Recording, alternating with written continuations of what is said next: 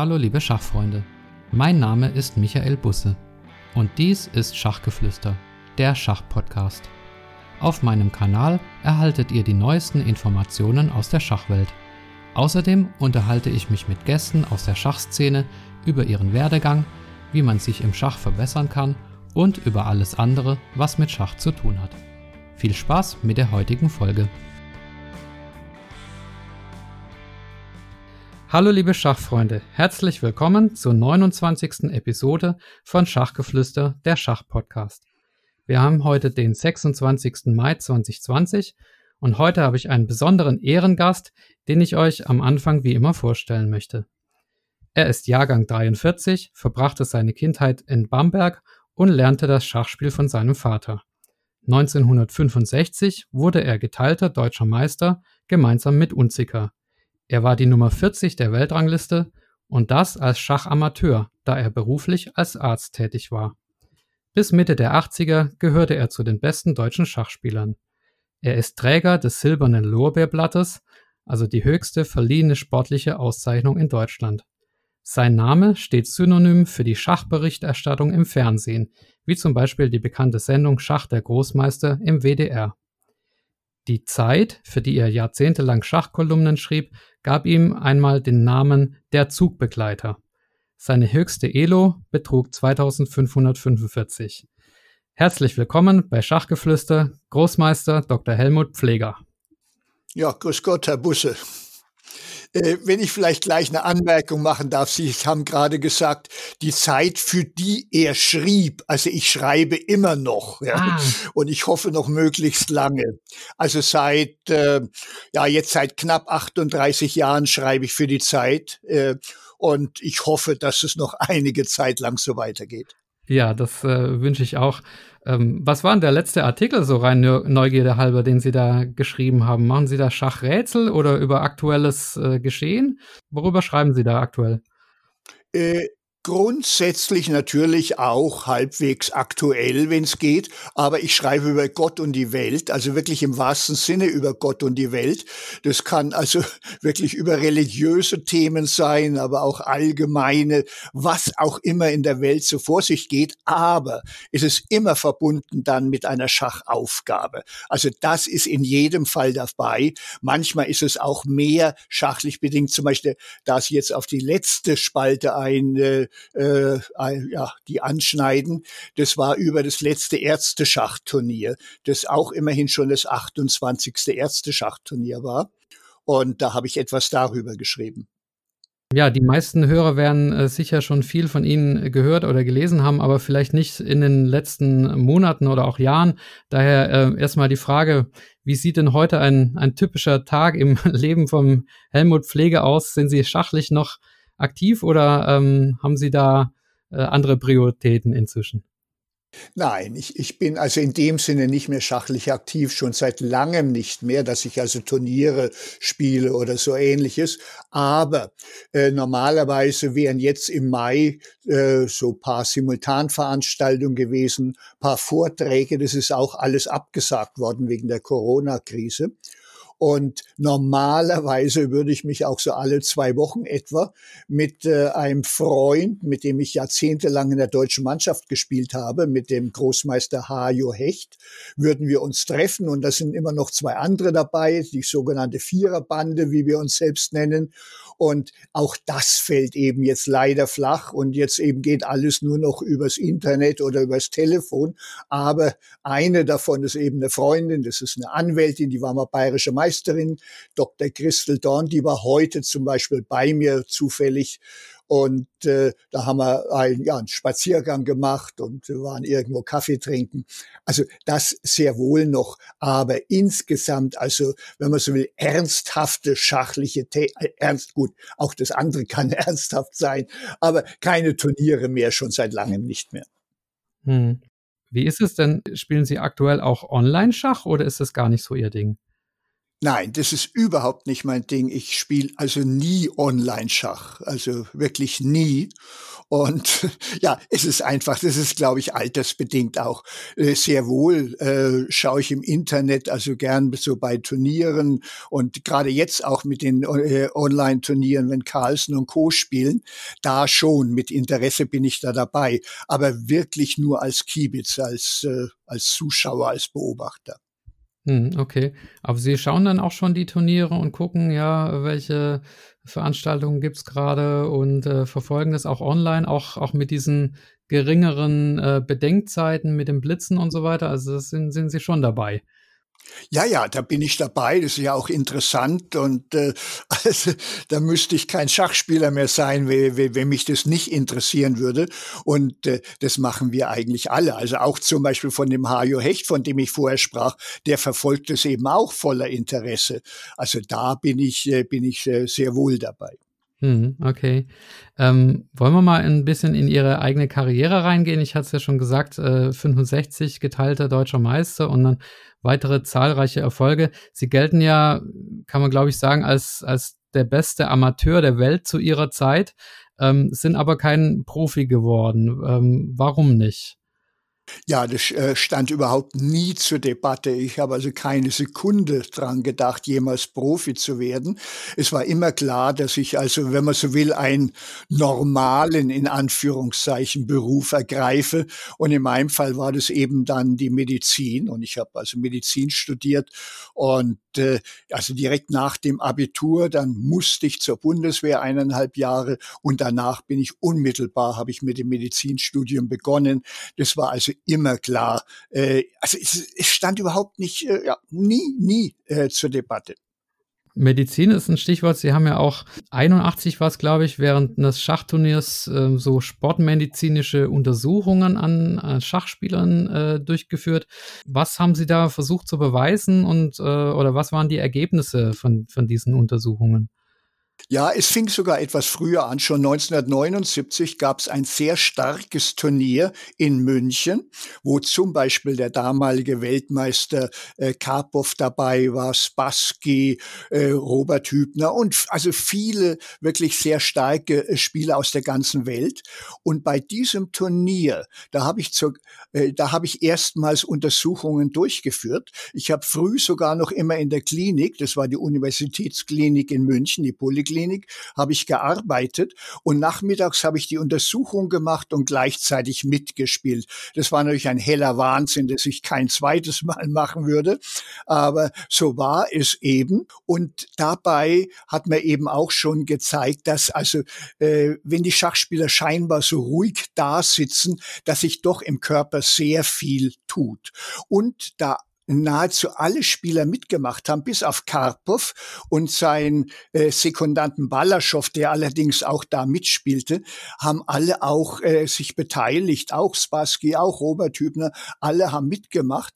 Und da, da konnte man doch sehen, dass während einer Partie zum Beispiel plötzlich der Puls in die Höhe schnellt, wenn irgendwie eine spannende Situation ist oder etwas Unvermutetes kommt. Und äh, oder eben dass, äh, dass dann, wenn jemand äh, so auf Gewinn steht, dass es eher sogar äh, ja aufregender ist, dass es sich eher in der Pulskurve niederschlägt, als wenn einer auf Verlust ist und so quasi dann schon äh, ja das Schicksal so hingenommen hat. Also da konnte man doch vieles sehen und dann kommt eben das Turnier 1981. Das war ein, ein eigenes Medizin-Schachturnier in der Sportschule Grünwald. Und da habe ich von der äh, Universitätspoliklinik, in der ich war, äh, mit deren Unterstützung habe ich dann eben äh, sehr tiefgreifende Untersuchungen gemacht, wobei alle Spieler sich von vornherein, alle Spieler, das waren vom C-Kader des Deutschen Schachbundes, die mussten sich von vornherein bereit erklären, an allen Untersuchungen teilzunehmen. Und äh, dann haben wir also zum Beispiel kontinuierlich EKG gemessen während der Partien. Wir haben äh, äh, Blutdruck immer wieder gemessen, die Atemfrequenz, Hautwiderstand und alles Mögliche. Oder auch die Katecholamine, also Adrenalin. Was passiert da? Im Urin haben wir das gemessen. Oder sogar manchmal, und es war damals sicherlich sehr störend, in, gerade in entscheidenden Phasen die Blutgase. Und das musste man damals noch, indem man ins Ohrläppchen pieksten.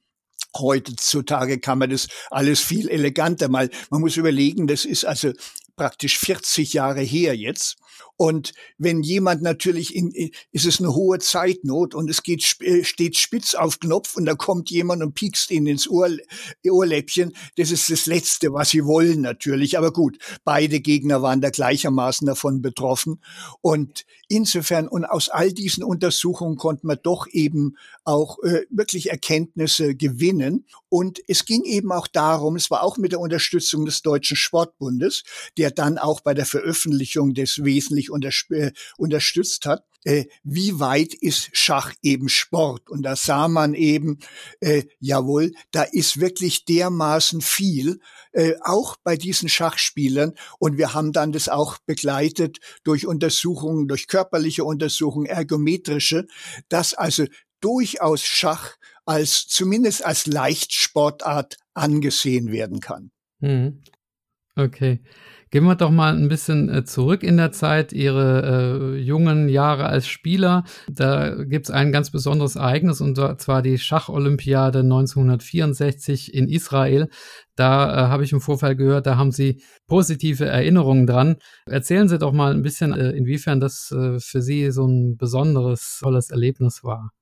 Ja, das war wirklich von Anfang an etwas ganz Besonderes. Ich bin schon äh, so paar Wochen vor Olympiadebeginn bin ich nach Israel schon geflogen und bin dann überall durchs Land getrennt. Ich habe in Jugendherbergen übernachtet und es war also wirklich ein unvergessliches Erlebnis für mich. Und Sie haben sich verliebt, da habe ich auch gehört. Und ich habe mich sogar verliebt da, genau, ja. Und äh, also es war in vieler Beziehung war das wirklich ein, ein sehr schönes Erlebnis. Und dann während der Olympiade, es war wie eine Fortsetzung, eine natürliche Fortsetzung. Äh, aus irgendeinem Grunde, ich konnte spielen, wie ich wollte, ich konnte stehen, wie ich wollte, äh, gut oder schlecht oder auf Verlust. Es war vollkommen egal.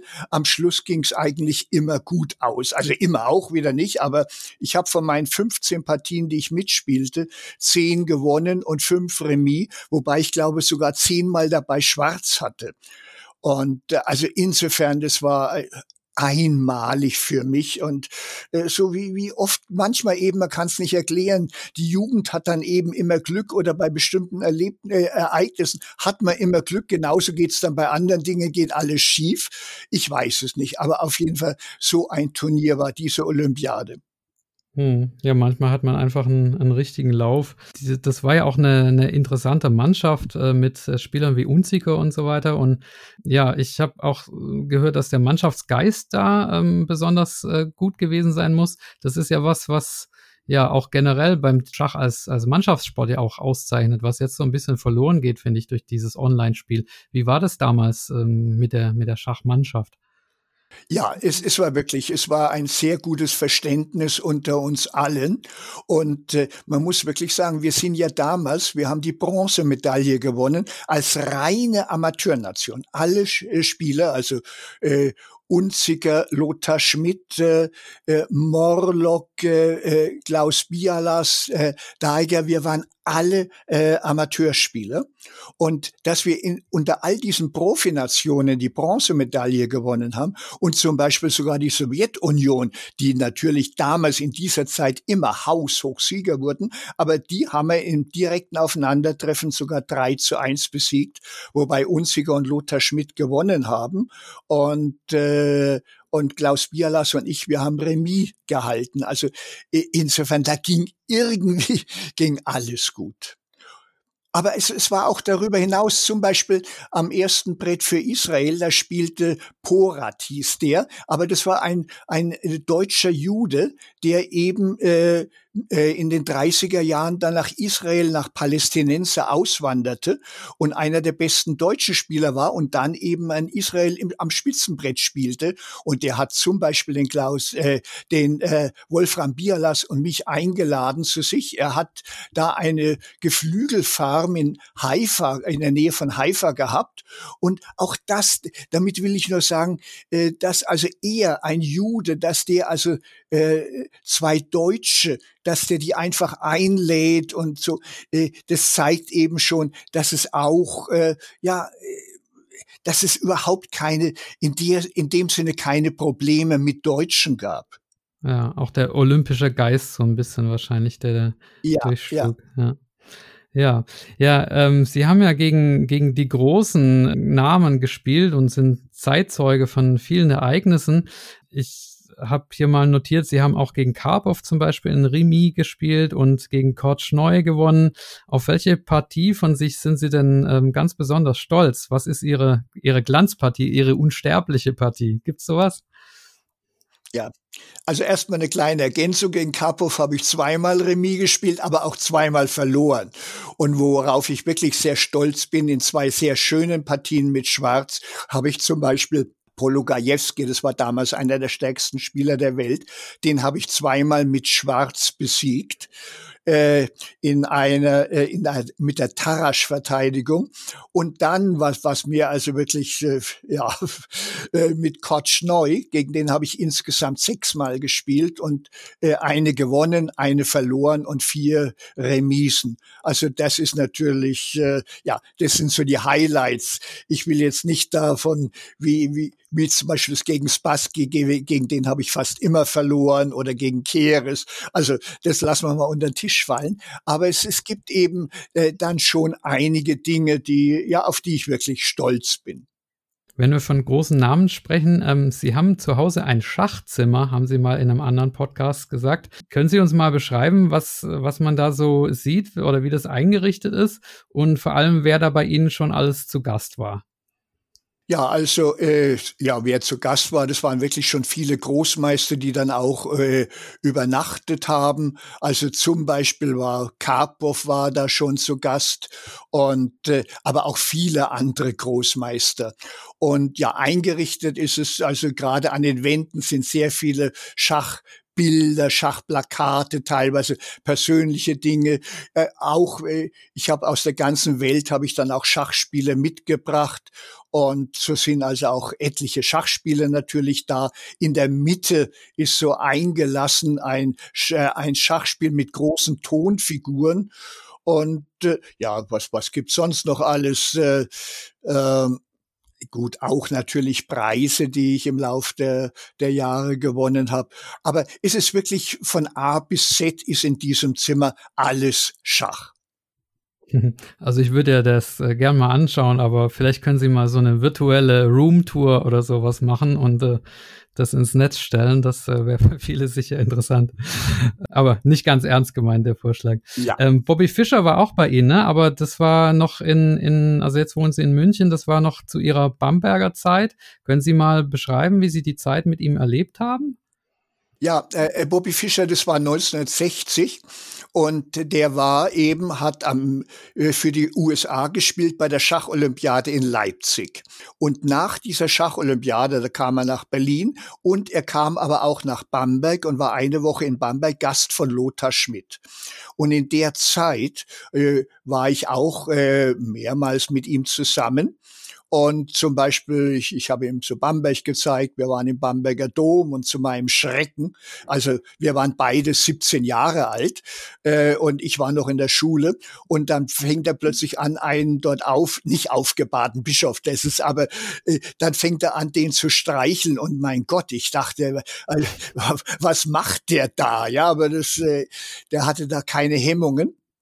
Und äh, dann äh, ist er mit mir nach Hause gegangen und war bei mir und hat zu, wir haben zu, äh, zu Mittag gegessen und haben dann eben viele Blitzpartien auch gespielt.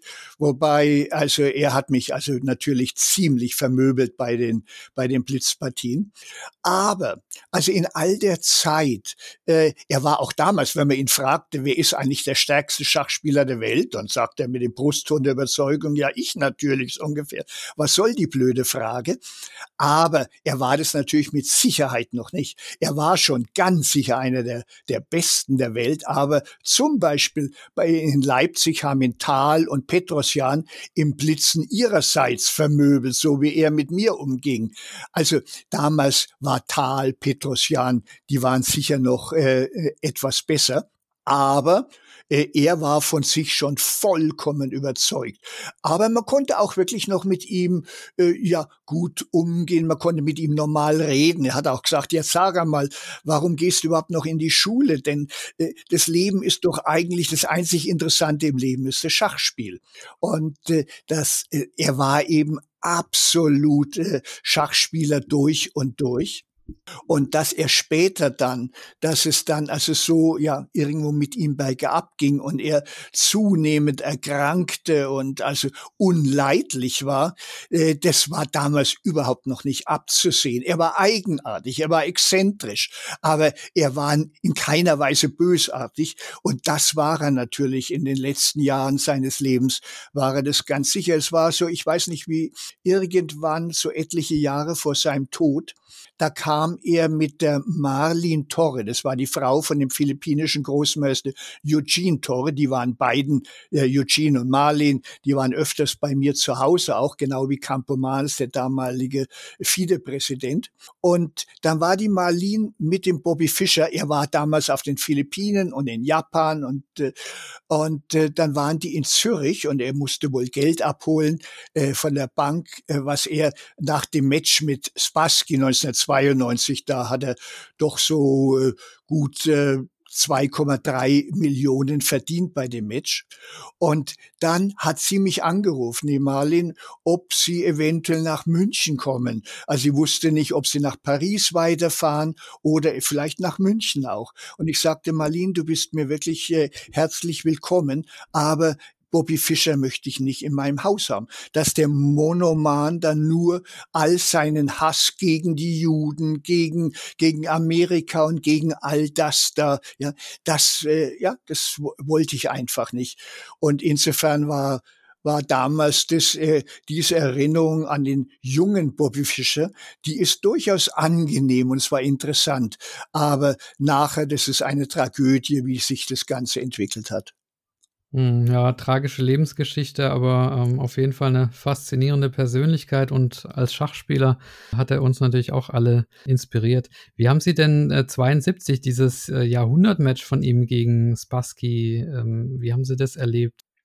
Ja, das war natürlich, Sie haben es angesprochen, es war wirklich ein Jahrhundertmatch. Es war ein Match äh, auf dem Höhepunkt des Kalten Krieges, wo also de, die Sowjetunion, die war bis, hat eine absolute Hegemonie im Schach gehabt. Also nicht nur, dass sie die Schacholympiaden alle gewonnen hat, sie hat auch die, die Weltmeister gestellt. Und da kommt plötzlich so ein, ich sag mal, hergelaufener Amerikaner und fordert da äh, den sowjetischen Weltmeister Meister Boris Baski raus obwohl das letzte, was Boris Baski, äh, der war nun alles andere als linientreu, aber und er wollte, weiß Gott, kein Repräsentant der Sowjetunion sein, aber notgedrungen war es eben. Und das war natürlich ein ein Riesenmatch und erstmals war Schach dann so im Fokus der Aufmerksamkeit der Weltöffentlichkeit und damit äh, mit diesem Match und nach diesem Match nahm Schach also wirklich überall weltweit einen großen Aufschwung die Rivalität zwischen Fischer und Spassky, die, war, die ja eigentlich gar keine richtige war, weil die zwei sich ja offensichtlich äh, mochten, war ja nicht die einzige im Schach. Schach hat ja, ja von vielen Rivalitäten gelebt. Welche war für Sie im Lauf der Jahrzehnte die spannendste, die Sie, die Sie miterlebt haben? Da gab es ja viele. Da gab's viele, es ist völlig richtig. Äh, ja, was ich auf jeden Fall, also zwischen Karpov und Kortschneu äh, mit dem Match äh, 1978 auf den Philippinen, und dann wieder 1981 in Meran. Also das war natürlich also ganz, ganz schlimm. Und äh, Kortschneu, der Dissident, der die Sowjetunion verlassen hat und gleichzeitig dem Karpov als dem, als dem Repräsentanten dieses Systems alles äh, vorgeworfen hat. Äh, Kortschneus äh, Frau und sein Sohn, die waren noch in der Sowjetunion gefangen halten und er sagte, er hört in den, in den Taschen von Karpov die Ketten klirren die seine Frau und sein Sohn dort gefangen halten. Und äh, all das oder äh, Karpov hat Karpov hat zum Beispiel einen Parapsychologen mitgebracht, einen Herrn Sucha, und der wurde immer in die erste Reihe gesetzt, um unverwandt Kotschneu anzustarren. Und es ist natürlich unangenehm, wenn man, äh, wenn man weiß, man wird von jemandem, einem feindselig, äh, feindselig gesonnenen, die ganze Zeit angestarrt. Und Kotschneu war sein Leben lang sicherlich besonders äh, empfindlich äh, und empfänglich für so etwas. Und er geriet wirklich in, äh, in, in Rückstand. Es stand 4 zu 1 für Karpov. Es stand 5 zu 2 für Karpov und beim sechsten Gewinn dann war es eben aus. Und dann hat der, der Schiedsrichter war Lothar Schmidt, übrigens auch äh, eben ein Bamberger auch. Und der hat dann äh, entschieden, dass der, der Sucher in die hinteren Reihen zurückgesetzt äh, werden muss, um einfach, wenn man so will, seinen verderbend äh, bringenden Blick so etwas abzuschwächen. Und dann hat Kotsch neu, es kam zu einer Unterbrechung, hat der äh, Vertreter einer Ananda Marga Gruppierung, das ist so, ja, so eine religiöse Gruppierung kennengelernt, hat mit denen religiöse Gastmäler äh, abgehalten und Yoga gemacht und ich weiß nicht was. Und wie auch immer, ich habe die später in Meran kennengelernt. Es waren ganz nette Leute und es hat ihm auf jeden Fall gut getan und dann eine unglaubliche Aufhol Aufholjagd. Er lag 5 zu 2 zurück und hat dann auf 5 zu 5 aufgeholt in ganz komplizierten Endspielen. Und Karpov war wirklich immer ein Meister der Endspielkunst, aber Kortschner gelang es aufzuholen. Es stand 5 zu 5 und dann der nächste Sieg, der musste entscheiden. Aber dann ging er gerade in der entscheidenden Remisen zählten damals nicht. Es war schon als das Match des Werte schon ewig. Und dann hat eben die entscheidende sechste Partie oder den entscheidenden sechsten Punkt hat dann eben Karpov gemacht. Komische Geschichte, ne, mit so Psychologen und wie auch immer. Da, das sieht man, dass es beim Schach nicht nur um die objektiv besten Züge geht, sondern halt auch viel um, um Psychologie und solche Begleiterscheinungen. Ne?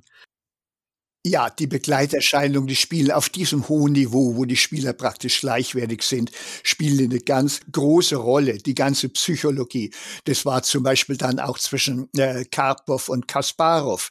Und beide sagten eben auch übereinstimmend, dass es eine ganz entscheidende Rolle spielt. Es kann ja auch gar nicht anders sein. Und auch da gab's so viel Beschuldigung. Also dann hat äh, Kasparov ein Buch geschrieben gegen Karpov und äh, mit Beschuldigung Bewegungen und, äh, und umgekehrt Karpov eben auch. Also es war als ein denkbar schlechtes Verhältnis zwischen den beiden. Es war eine jahrelange erbitterte Feindschaft.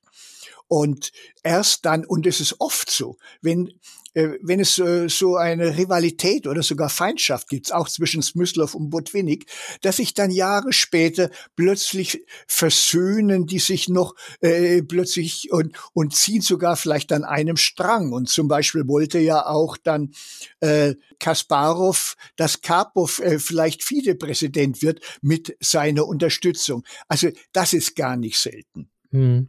Oder zum Beispiel Krotschner und Karpov, das war eben auch so. Und nachher war es dann zumindest etwas friedlicher zwischen den beiden.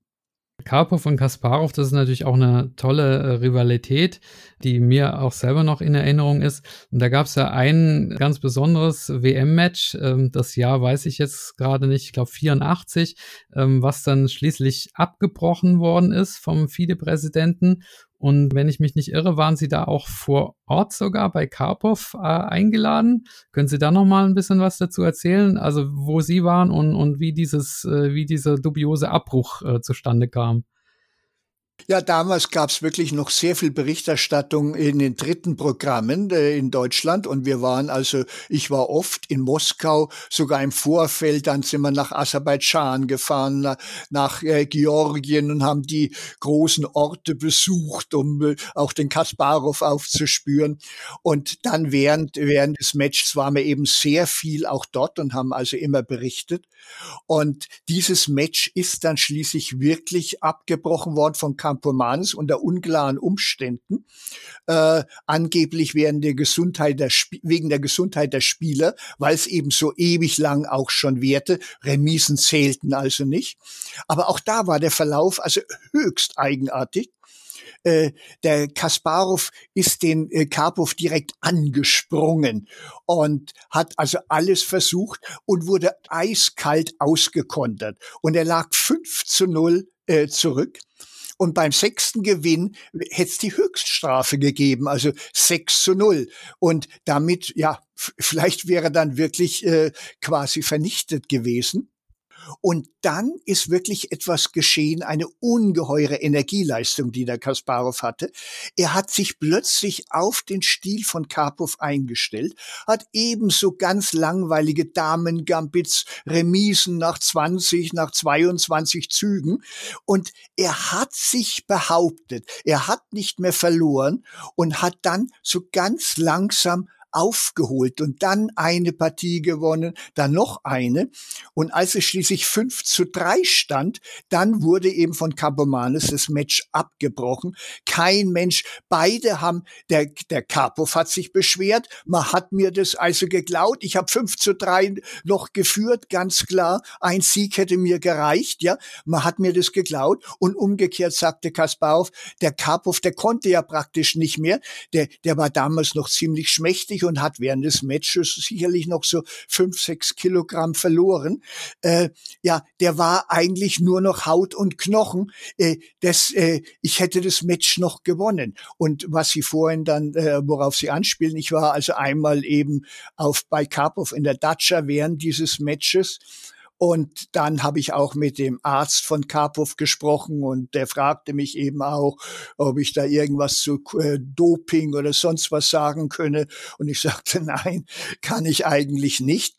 Und ich habe auch keine Ahnung, ob Karpov irgendetwas bekomm, äh, bekommen hat in der Zeit. Ich weiß es einfach nicht. Ein, eines ist so, und das ist bei manchen Schachspielern so, dass die während eines anstrengenden Turniers wirklich an Gewicht verlieren. Und das war bei Karpov sicherlich sehr. Man hat es ihm angesehen, äh, äh, also dass er äh, Gewicht verloren hat, aber gleichzeitig ist mir an ihm selbst überhaupt nichts aufgefallen und ich könnte überhaupt nicht sagen, dass da irgendwie unlautere Mittel äh, im Spiel waren. Okay, aber es gab einen Dopingverdacht gegen Karpov damals? Also das, das war mir jetzt neu. Der, den gab es ja, äh, weil er eben auch dann äh, äh, äh gut, der wurde natürlich vor allem von Kasparov dann auch und von Kasparov Lager gestreut, aber den gab es sehr wohl, ja.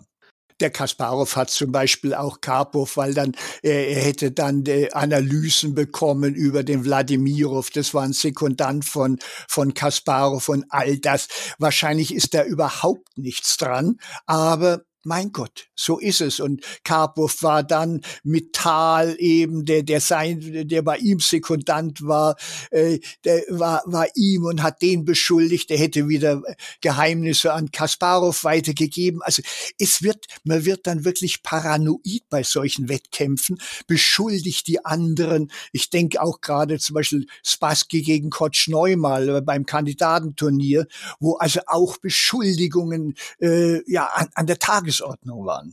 Ja, ja, verrückte Zeit. Ja, heutzutage gibt's dann den Computerbetrug, ne, dass äh, Spieler einen äh, Schachcomputer einsetzen und so betrügen. Ja. ähm, ein anderes äh, historisches Schachereignis wollte ich auch noch ansprechen, und zwar die Wettkämpfe von Gary Kasparov gegen Deep Blue. Sie haben ja selber, glaube ich, auch mal gegen einen starken äh, Schachcomputer einen Wettkampf gehabt. Und dann gab es auch noch die äh, Partien von Kramnik gegen, gegen Fritz. Aber Kasparov gegen Deep Blue, das war so ein bisschen die, die Zeitenwende quasi, ne? Dass ja einfach Computer äh, stärker sind als Schachspieler oder als Menschen. Auch, auch da würde mich interessieren, wie, wie Sie das äh, persönlich erlebt haben oder in welcher Rolle Sie da äh, beteiligt waren an diesen verschiedenen Wettkämpfen, die ich da gerade äh, genannt habe. Ja, ich kann vielleicht wirklich, äh, ich habe damals in München gegen einen Vorgänger von Deep Blue, Deep Sword gespielt und äh, über der, die Züge kamen äh, über Telefon aus den USA und Frederik Friedel ist zum Beispiel ein bekannter Schachcomputerexperte, der war so praktisch der Postillon der Züge, nicht Damour und äh, damals diese Partien, die gingen beide unentschieden aus. Und er hat dann äh, an etliche, an Kotschnoi, an Kasparov die, die Partien weitergegeben. Wer war der Computer, wer war der Mensch? Denn so mit, äh, mit Turing, dem sogenannten Turing-Test, wenn man nicht mehr unterscheiden kann, was ist Mensch, was ist Maschine, dann muss man dieser Maschine künstliche Intelligenz zubilligen.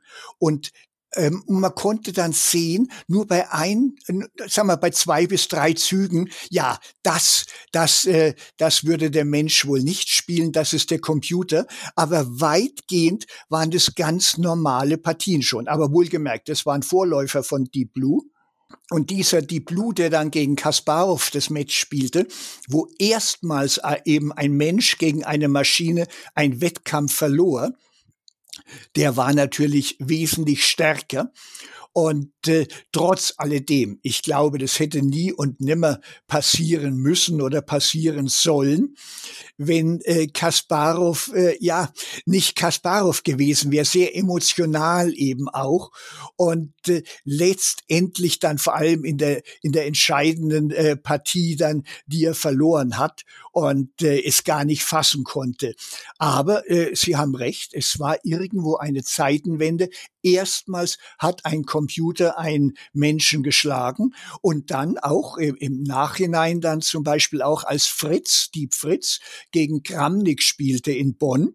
Und wir hofften natürlich auch alle sehr, dass der Mensch sich behaupten kann und äh, den Computer noch in die Schranken weist. Und auch das wäre durchaus möglich gewesen, gerade am Anfang. Aber dann eben, dann hat man eben gesehen, so wie wie äh, Gramnik ein Matt in einem Zug übersehen hat. Also wir haben das kommentiert damals und wir, über, wir denken schon, oh, er musste einen bestimmten Königszug, König H nach G8 machen, äh, um ja um das Matt zu verhindern. Und dann wäre es Remis gewesen, ja. Aber äh, und wir denken schon, ja, warum macht er denn den Zug nicht? Ist doch so sonnenklar. Und er überlegt und überlegt und überlegt und macht dann was anderes und wird einzügig matt. Und was hat er überlegt? Er hat alle Varianten durchgerechnet und hat gesehen, immer gewinnt er oder steht besser, ja. Und nur, dass er einzügig matt ist, das hat er eben übersehen. Und so etwas, ja. Irren ist wirklich in dem Fall nur menschlich. Das könnte natürlich also nie und nimmer mehr im Computer passieren. Hm, ja, unglaublich. Und, und Kramnik vorher und nachher wahrscheinlich auch nie wieder. Aber so ist es. Ja, ja, vorher war auch noch Kramnik, hat dann also in, äh, in, in den, wo war das, in, irgendwo in, in Arabien, hat er dann auch gespielt und so weiter und, und stand schon besser und stand auf Gewinn, also gegen Fritz auch und hat dann eben auch, hat sich auf das ureigenste Terrain des Computers begeben, wollte mit ihm taktisch, er wollte ihn äh, wunderschön besiegen und der, der Computerkönig, der marschierte ins freie Feld, überlebte das irgendwie wundersam. Und plötzlich äh, war es am Schluss dann eben auch so, dass Gramnik dann zufrieden war, dass er wenigstens das Match noch unentschieden gestaltete. Also mit Computern, man muss ungeheuer vorsichtig sein, möglichst trocken, möglichst, weiß ich was, möglichst sicher spielen. Ja. Computer oder die Entwicklung der Schachcomputer war auch ein Thema und das soll jetzt der Versuch einer Überleitung sein in der Sendung äh, Schach der Großmeister. Da war ja auch Matthias Wüllenweber als äh, heutiger CEO von Chessbase öfters zu Gast und sie haben zusammen mit dem Moderator Klaus Spahn und äh, zusammen mit Vlastimil Hott äh, haben sie da immer ja eine, eine Partie kommentiert um den deutschen Fernsehpreis von von zwei äh, großartigen Spielern, die da immer zu Gast waren und ja, für mich eine legendäre Sendung. Ich habe das auf YouTube gesehen. Das kann man heute noch abspielen teilweise. Ist auch historisch ganz interessant. Also die Musik und die, die Frisuren der, der Gäste, wie das ausgesehen hat. Also ist sehr unterhaltsam. Ähm, war das so Ihre, ja, eine, eine, eine Rolle, die Sie ähm, am liebsten gehabt haben? Also die dieses äh, Erklärers, also des, des Übersetzers von so komplexen Schachstellungen in die einfache Sprache. Also das hat Ihnen gelegen, das hat man schon gesehen, ne? Ja, ja, das, das kann man schon sagen. Also ich wollte es wirklich immer fürs breite Publikum, für, wollte ich es eben ja verständlich erklären. Und es war zum Beispiel, manchmal sagt man, mein Gott, es ist doch gar zu einfach. Also äh, also bisschen äh, bisschen mehr Anspruch sollte man da schon haben. Aber ich glaube nein. Zum Beispiel in der Hochzeit der Sendungen, auch vorher schon, da gab es bis äh, Einschaltquoten bis zu einer Million. Und also wirklich äh, sehr viele haben die, die Sendung gesehen. Und wenn man mal den Deutschen Schachbund mit äh, also knapp 100.000 äh, äh, aktiven Spielern oder Mitgliedern ansieht, das heißt, dass weitgehend waren das Laien Amateurschachspieler, die diese Sendung gesehen haben. Und mir ging es vor allem darum, diese Leute für Schachspiel zu begeistern und äh, ja, dass die in Spaß haben und dann vielleicht auch in Schachclubs gehen. Und äh, das war also immer mein Anliegen, ist möglichst einfach und es, aber ähnlich war es auch bei Vlastimil Hort. Ja, der hat also nicht, Vlastimil Hort war ja immerhin einer der stärksten Spieler der Welt in, äh, und zwar über viele Jahre. Und äh, auch äh, sein Anliegen war es, möglichst einfach, möglichst verständlich äh, die Dinge zu erklären. Also sie haben dann auch immer so Metaphern äh, gebracht, wie zum Beispiel das Brett steht in Flammen oder sowas. Äh, wie, wie kamen Sie denn auf solche Assoziationen? Also woher hatten Sie die ganzen Einfälle immer? Mm, mein Gott, äh, ich, das kann ich Ihnen nicht so sagen. Aber äh, ich könnte mir vorstellen, dass also mein erstes Schachbuch war wirklich das Knauers Schachbuch. Das war von Martin Beheim Schwarzbach. Äh, äh, nachher gab nachher gab's Nachfolger von Unziger und Silbermann, aber dieses ursprüngliche Knauer Schachbuch und es war eben auch eine sehr lebendige, oft vielleicht auch eine sehr blumige Sprache von jemanden, der also ein ein äh, populärer Schriftsteller war, aber eben auch in dem Fall auch gerne Schach spielte. Und wie er diese äh, Partien beschrieben hat und erklärt hat, das hat äh, sehr viel Eindruck auf mich gemacht. Und äh, ich glaube, dass es un unwillkürlich irgendwie abfärbt. Und ja, und äh, wenn, wenn irgendetwas sehr lebendig beschrieben ist und in, in so mit Metaphern, mit Bildern, dann, dann ist es mir lieber und uh, vielleicht eben auch, dass ich es dann entsprechend auch so wiedergeben will. Ja, also es hat auf jeden Fall diese Sendungen sehr lebhaft gemacht. Waren Sie sehr enttäuscht, als die dann äh, abgesetzt worden sind? Ja, ich, ich war sehr enttäuscht. Es, äh, das Ende war eben, als der Klaus Spahn, der Moderator der Sendungen, als der eben in Pension ging und dann der WDR das nicht fortführte. Und ich habe dann auch noch mit dem Kulturredakteur äh, gesprochen und er sagte eben, ja, Schach äh, ist ein idealer äh, äh, Sport oder fürs Internet, womit er natürlich recht hat. Man sieht es ja jetzt gerade auch in, diesen Zeiten, ja, das ist äh, ideal fürs Internet, aber äh, ich glaube, auch im Fernsehen hätte es durchaus noch Berechtigung gehabt. Es gab dann sogar eine Initiative von Peer Steinbrück, der war damals Ministerpräsident in Nordrhein-Westfalen und dann später ja Kanzlerkandidat und äh, Finanzminister. Äh, und der eben auch das Schachspielen wirklich sehr mag. Und äh, äh, da gab es die Idee, dass er so praktisch als Moderator und ich als Experte die Sendung auch mit fortführen, aber es kam eben leider nicht dazu. Also ich war sehr enttäuscht und äh, natürlich auch mit Vlastimil Hort, der, der, wir hätten es beide sehr gern weitergeführt, aber so war es einfach nicht. Hm, okay, ja. Ähm, kommen wir zum Thema Bücher. Das hatten Sie ja gerade erwähnt. Sie haben ähm, auch einige geschrieben, wie zum Beispiel das offizielle Lehrbuch des Deutschen Schachbundes Zug um Zug und auch äh, DVDs rausgebracht. Was, was ist Ihr eigenes Lieblingswerk von sich, äh, von sich selbst, äh, von dem, was Sie äh, produziert haben in, im Lauf der Zeit? Au, au, au.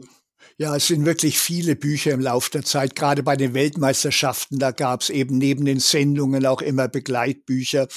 Ähm, gut, was mir zum Beispiel sehr am Herzen liegt, ich schreibe seit äh, knapp 38 Jahren jede Woche in der Zeit und aus diesen äh, Kolumnen sind inzwischen acht Bücher über die Jahre entstanden. Und es soll zum Beispiel, wenn ich mein 40-jähriges Jubiläum dort feiere, dann wird sicherlich also auch so ein Jubiläumsbuch gemacht werden. Und äh, diese Bücher, die liegen mir sehr am Herzen, weil auch die Zeitspalten selbst, die liegen mir wirklich sehr am Herzen. Ich versuche, die interessant zu gestalten, meinetwegen auch so äh, lebendig mit durchaus auch mit äh, Bildern, mit Metaphern und, äh, und insofern auch dann die Sammlungen der äh, ja, diese Bücher, die liegen mir vielleicht am meisten am Herzen. Aber ich denke auch äh, dran, zum Beispiel die besten Partien deutscher Schachgroßmeister äh, wo damals die, die besten Partien eben von, von dieser goldenen Ära, von Unziger, Lothar Schmidt, Dariga Hecht und so weiter, Robert Hübner, wo die also auch dann äh, versammelt waren. Auch dieses Buch zum Beispiel, längst vergriffen, aber das habe ich eben auch sehr gerne gemacht. Hm. Würden Sie jungen Leuten heute empfehlen, Schach mit Büchern zu lernen oder gibt es da aus Ihrer Sicht bessere Lernmethoden mittlerweile, online basiert oder wie auch immer? Äh, ich glaube, das muss jeder wirklich für sich entscheiden. Und äh, natürlich zu meiner Zeit, da gab es das überhaupt nicht so online und so. Also insofern, ich bin sowieso hoffnungslos veraltet und äh, ich habe nicht mein Handy oder sowas. Und insofern äh, kann ich da also wenig dazu sagen. Aber ich glaube, fast alle Spieler machen das natürlich heute online. Und, äh, und da gibt es eben wirklich zum Beispiel gerade auch in Deutschland, wir haben die führende Firma in der Welt, Chessbase, mit, äh, mit all ihren Datenbanken, mit ihren Programmen. Also das ist, ja, ein Glück, dass die in Hamburg eben ist und nicht irgendwo sonst wo auf der Welt. Und, äh, äh, und der Erfolg dieser Firma gibt natürlich oder sagt nur allzu deutlich, dass die meisten das eben so machen und dass äh, kein Spitzenspieler äh, ohne die Datenbank von Chessbase auskommen kann oder kein kein guter Schachspieler kann ohne den Schachcomputer, ohne die Schachprogramme als äh, als Hilfe auskommen. Mhm. Zum Beispiel, ich, ich will mal der, der mit dem Peter Leko, mit dem habe ich mich immer unterhalten, wie er es eigentlich macht, so mit dem Training. Und er sagt, ja, ich mache so täglich äh, so sechs bis acht Stunden Schach und schaue mir die Sachen an. Natürlich wirklich äh, vorwiegend Eröffnungstheorie, äh, äh, aber natürlich auch anderes. Aber er sagt gerade bei den Eröffnungen und dann nachts, äh, dann am Abend, dann mache ich andere Sportarten, also wirklich körperliche Sportarten und er, er war immer sehr sportlich und lass gleichzeitig den Computer über all das drüber laufen, was ich so am Tag äh, eventuell auch mit anderen herausgefunden habe.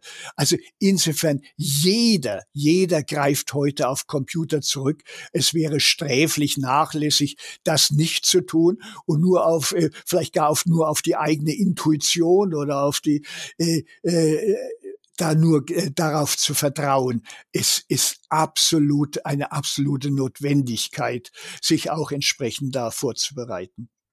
Und die Computer entwickeln sich ja auch immer weiter. Sie haben 2016 in einem Podcast äh, noch gesagt, also das ist jetzt ein Zitat, die Computer sind immer noch saublöd.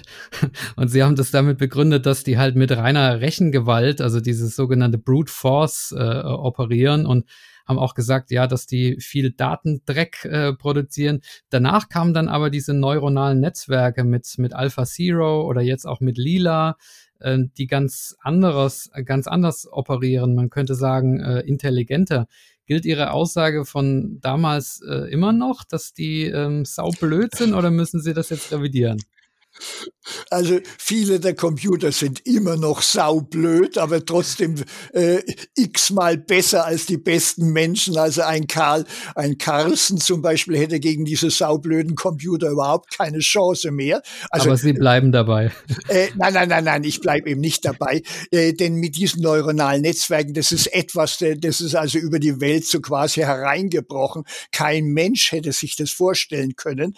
Und äh, dass so etwas überhaupt möglich ist. Also ich zumindest kapiere es überhaupt nicht, aber ich glaube auch für die meisten, äh, für, für die meisten ist und bleibt es unverständlich.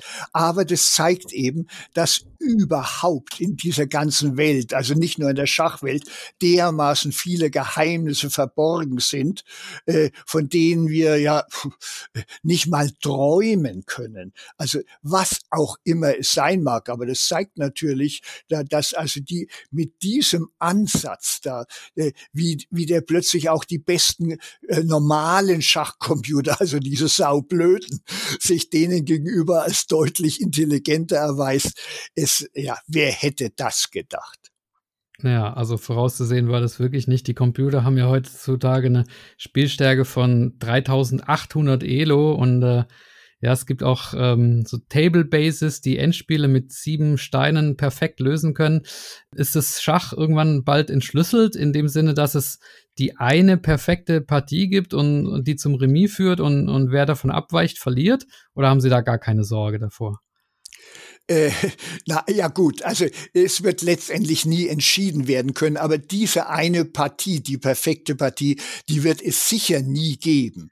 Denn äh, auch äh, egal ob's, äh, ob man die Broadforce noch mal um äh, weiß ich mal um Faktor Million Milliarde erhöht äh, ist die bleiben immer noch äh, Schnecken langsam äh, gegenüber den Erfordernissen, um wirklich die perfekte Partie zu spielen.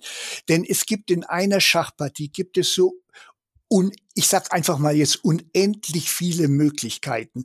Ich äh, bezweifle immer diese Zahl, dass es in einer Schachpartie mehr Möglichkeiten gibt als Atome im Weltall. Also die geht aber immerhin auf so ernsthafte Leute wie Frederik Friedel, diesen Wissenschafts-, äh, Computerwissenschaftler und Wissenschaftsphilosophen zurück. Ich kann mir es einfach nicht vorstellen.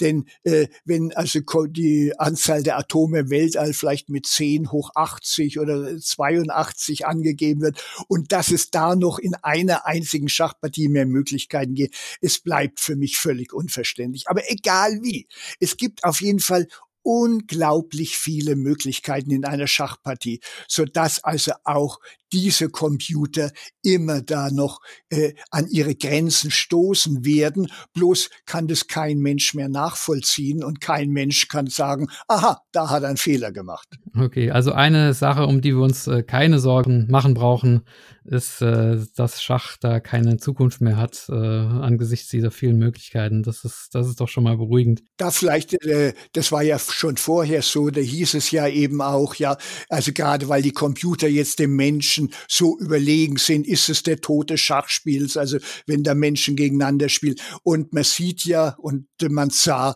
äh, bei Gott nicht, also äh, ist es nach wie vor sehr interessant, wenn Menschen aufeinandertreffen. Und genauso, also der Vergleich hinten natürlich, genauso wie man 100 Meter Läufer nicht mit einem schnellen Sportwagen gegen den äh, antreten lässt, ist es klar, dass das Auto schneller ist als der Mensch. Und so ist es auch klar mit dieser ungeheuren Brute Force oder wie auch immer, dass die Computer besser sein werden. Okay. Ja, ein Themenkomplex, bevor wir zum äh, Ende kommen, wollte ich noch ansprechen. Und zwar in der Vorbereitung habe ich viel gefunden über Sie als, als Autor, als Kommentator, als Spieler, aber zu einem Thema nichts, und zwar Helmut Pfleger als Schachtrainer. Ähm, stimmt es, dass Sie im Prinzip nie äh, systematisch Training gegeben haben ähm, bei Schachschülern? Und wenn ja, äh, warum nicht? Weil mit Ihrem Erfahrungsschatz wäre das ja auf jeden Fall eine, eine tolle Sache gewesen. Ja, nee, das ist völlig richtig und ich glaube, ich wäre auch äh, ein ziemlich schlechter Schachtrainer, äh, äh, ja, aus, vielerlei Gründen. Ne, das, äh, aber ich habe es auch wirklich nie gemacht. Ich wurde schon mal angesprochen, aber ich wollte das wirklich nie. Das Einzige, wenn man so will, ist dieses Buch Zug um Zug, das ich mit Freunden, mit äh, äh, Eugen Kurz und äh, Gerd Treppner zusammen gemacht habe. Äh, und es ist nach wie vor ja das Lehrbuch des Deutschen Schachbundes ist. Aber abgesehen von dem Buch, das ist natürlich ein Lehrbuch und äh, mit äh, ganz einfachen, also wo wirklich erklärt wird, dass der Bauer immer nach vorne geht und möglichst oder eben nicht zurück und, und solche Dinge eben, ja. Äh, aber äh, nein, äh, ich war nie ein Schachtrainer und wollte es auch nie sein. Aber man muss auch sagen, schauen Sie, ich war immer nur Amateur. Ich habe es immer nur in meiner Freizeit gemacht, auch die Turniere. Ich habe mein Leben lang als Arzt gearbeitet und habe eben damals eben auch zum Beispiel bei den bei den Turnieren, das habe ich in meinen Ferien gespielt. Also ich wollte da wirklich nicht meine Zeit mit Schachtraining verbringen. Ja. Also schade natürlich für diejenigen, die das Schachtraining bei ihnen nicht genossen haben, aber äh, trotzdem ja verständlich. Also jeder soll ja bei dem bleiben, was ihm Spaß macht. Ja, okay, also wäre soweit im Prinzip am Ende. Ich weiß nicht, gibt's noch Themen, wo Sie sagen, das wollen Sie noch loswerden? Da gibt's noch äh, ein aktuelles Thema, wo Sie Ihre Meinung äußern wollen? Vielleicht, wie es weitergeht mit, mit Schach nach Corona oder äh, wie auch immer. Haben Sie noch was auf dem Herzen? Ja, also wie es weitergeht mit Schach nach Corona oder auch wie es mit dem Leben nach Corona weitergeht, das wissen im Moment nur die Götter oder die Virologen. Nein, das ist, glaube ich, wirklich sehr schwer zu sagen, wie lange uns diese ja, Seuche, äh, diese Pandemie noch äh, eben im Griff hat. Also ich hoffe sehr, dass es äh, also einigermaßen gut äh, äh, jetzt weitergeht und dass vielleicht, dass wir vielleicht nächstes Jahr schon, dass wir dann fröhlich einander wieder gegenüber am Schachbrett gegenüber sitzen, leibhaftig und nicht nur eben so im Internet. Aber äh, mir persönlich, obwohl ich nur wirklich zu dieser Risikogruppe mit meinen 76 Jahren zähle, äh, äh, macht das äh, relativ wenig Angst. Äh, Corona, es hat mir keine Angst gemacht und macht mir auch jetzt keine, obwohl ich natürlich auch die Vorsichtsmaßnahmen natürlich einhalte. Das ist ganz klar. Es wäre fahrlässig, es nicht zu tun. Aber was mir persönlich, ich bin also äh, sehr in Umweltdingen aktiv. Und das, was mir viel, viel mehr Sorgen macht, ist der Klimawandel, ist zum Beispiel hier jetzt auch wie in Deutschland zunehmende Dürre droht jetzt nach diesen äh, Dürrejahren, den beiden letzten vergangenen Jahren, die zunehmende Hitze. Und das ist wirklich etwas weltweit, was uns bedroht, wo wir dringend, dringend eine umfassende Änderung unserer Lebensgewohnheiten, weg vom Auto zum Beispiel und natürlich auch weg vom Flugzeug, weg vom Fleischgenuss und von all den Dingen oder zumindest also da eine riesige Einschränkung. Also äh, ich will nicht sagen, die Menschheit steht vorm Abgrund, aber das, was solche Leute, ja, meines Alters, was wir eben unseren Kindern und Kindeskinder hinterlassen, das ist wirklich, äh, ja, äh, also mein Gott, endlich aufwachen da, ja. Oder was wir, die, die äh, hochentwickelnden Länder Europas oder der Vereinigten Staaten, was wir den Ländern in Afrika, in Asien hinterlassen und letztendlich auf dem Rücken all dieser Armen eben, die müssen es ausbaden, ja. Das ist unverantwortlich und insofern, also, das ist etwas, was mir wirklich weit, weit mehr am Herzen liegt oder Sorgen macht als Corona.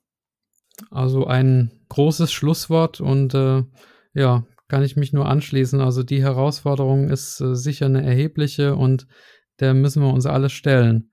Ja, jetzt äh, weiß ich gar nicht, wie ich die Kurve kriegen soll zum, zum Schlusswort. Sie wollen zum Schach zurück, ja.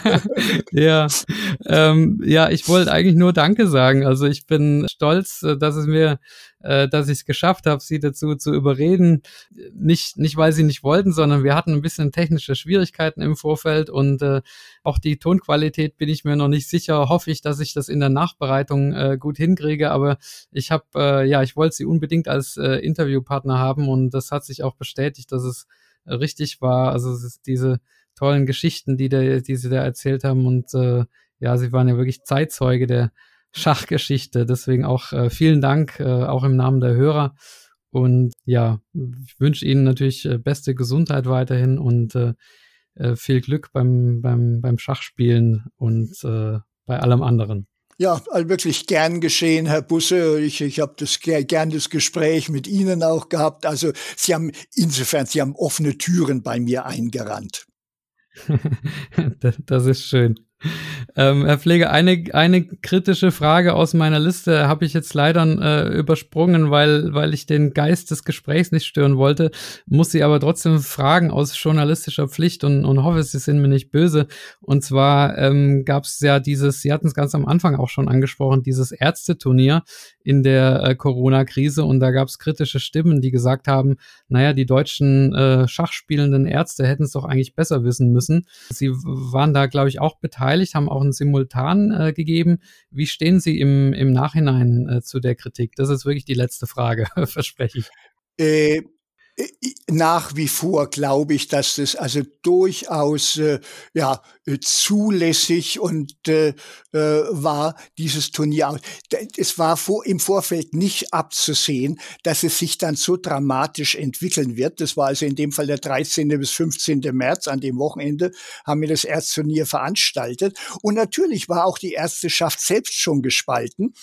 Es haben also letztendlich diesmal nur 79 Ärzte teilgenommen und 47 abgesagt. Mhm. Daran sieht man nur allzu gut, dass manche da wirklich Angst hatten. Ja. Und verständlicherweise, und das muss man eben auch anerkennen, aber gleichzeitig war irgendwie eine besondere Gefährdung äh, da nicht abzusehen. Und alle Ärzte wissen natürlich, wenn sie da kommen, dass sie entsprechende Vorsichtsmaßnahmen einhalten müssen. Also wer weiß es letztendlich besser als die Ärzte. Und insofern bin ich auch im Nachhinein, äh, kann ich voll und ganz zu der Entscheidung stehen, dass dieses Turnier veranstaltet wurde.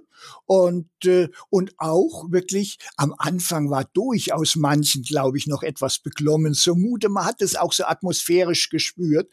Aber es hat sich dann im Lauf des Turnieres war wirklich eine sehr gute familiäre Atmosphäre wie eh und je. Also äh, auch äh, heute nochmal vor der Entscheidung, ganz nebenbei die Entscheidung des Ärztenier abzuhalten, die ging nicht auf mich zurück. Aber trotz alledem würde ich es nach wie vor sagen, ja, das kann man machen, auch unter diesen Bedingungen. Und äh, es war überhaupt nicht abzusehen, dass, äh, dass es kurz danach dann eben, dass praktisch alles eingestellt wird. Außer, außer dem Kandidatenturnier im fernen Jekaterinenburg. Die, die haben ja noch gespielt sogar dann. Ja, also die Wucht, mit der das kam, hat uns äh, sicherlich alle überrascht und äh, man sieht ja auch an dem Kandidatenturnier, dass äh, ja, dass einfach viele Einschätzungen gab, die dann, die dann erst äh, durch die Ereignisse ja wieder revidiert werden mussten und insofern kann ich das auf jeden Fall nachvollziehen. Ja, es, es war einfach nicht abzusehen in dem Moment. Und also auch die Experten, die haben das auch alle noch nicht abgesehen. Da, die Experten haben ja auch mit jedem Tag dazugelernt. Also, und insofern, äh, ja, so war es dann. Ja, okay. Ja, dann wünsche ich Ihnen, dass Sie noch ähm, zahlreiche Ärzteturniere, äh, Ärzte-Schachturniere erleben können. Und Sie schreiben ja, glaube ich, auch noch im Ärzteblatt oder haben das zumindest äh, geschrieben äh, über Schachthemen und äh, in der Zeit nach wie vor aktiv, habe ich gelernt. Insofern toi toi toi, dass das alles weiter so klappt.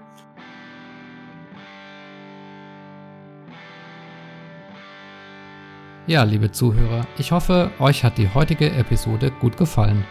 Ich richte mich bei den Inhalten dieses Podcasts gerne auch nach euren Wünschen. Wenn ihr mir dazu oder ganz allgemein ein Feedback geben wollt, dann schreibt einfach an meine E-Mail-Adresse.